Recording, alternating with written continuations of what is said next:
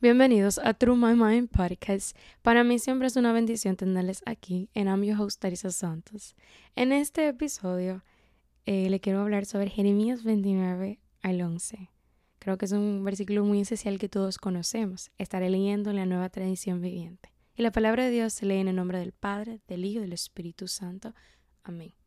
Dice, pues yo sé los planes que tengo para ustedes, dice el Señor son planes para lo bueno y no para lo malo, para darles un futuro y una esperanza. En, en esos días, cuando ore, los escucharé.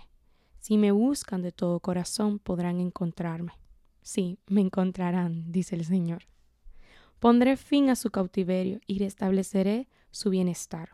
Los reuniré de las, de las naciones a donde los envié y los llevaré a casa, de regreso a su propia tierra.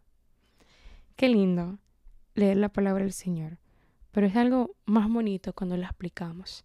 Jeremías aquí nos afirma que Dios está al control y que no solo está al control, que Él también tiene buenas, buenas cosas reservadas para nosotros. Nosotros no siempre nos olvidamos de que el proceso es lo que nos ayudará para que Dios nos entregue lo que Él tiene bueno para nosotros. Yo no sé la situación que estés pasando, no sé si hay cambios en tu vida, tal vez te mudaste de país. Eh, yo sé que es difícil y que a veces eh, la situación, la atmósfera nos abruma y nos llenamos de muchos pensamientos negativos y no sabemos qué hacer. Si ustedes se dan cuenta, nosotros normalmente los humanos no sabemos cómo controlar nuestras vidas. Siempre estamos cansados, siempre tenemos un montón de pensamientos desanimados, a veces somos egocéntricos, somos tantas cosas, pero cuando aprendes a decir, ¿qué haría Jehová en esta situación? Yo creo que nuestra vida cambia.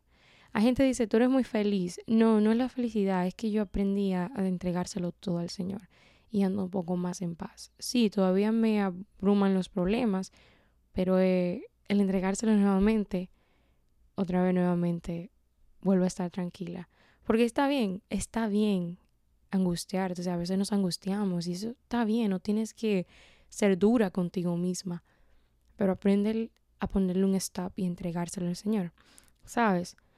Tu mente es tu peor jugada y una vez tú entres ahí, se te hace difícil salir, porque nosotros nos llenamos de mentiras y de fracasos y nos envolvemos en un mundo que queremos salir, pero no sabemos cómo escaparnos de ahí. Y cuando crees que te estás escapando, estás poniendo una máscara dentro que al fin y al cabo algún día se va a quitar y se va a enseñar lo que en verdad estás pasando.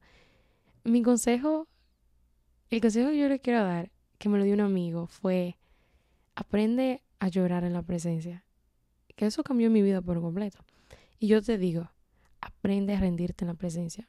Porque hay personas que fuera de la presencia se rinden a Dios que no está mal, habla con Dios en siempre, pero cuando tú lo haces en la presencia de Dios, cuando tú invocas la presencia de Dios y te rindes y lo dejas todo, hay un cambio, hay un cambio. Hay algo, hay algo, yo no sé cómo describírtelo, pero hay algo. Y todo ese dolor, todas esas preguntas, todo ese cómo lo voy a hacer, se lo entregas en la presencia de Dios, vas a ver un, un weight lift un peso quitado. Porque Él sí puede.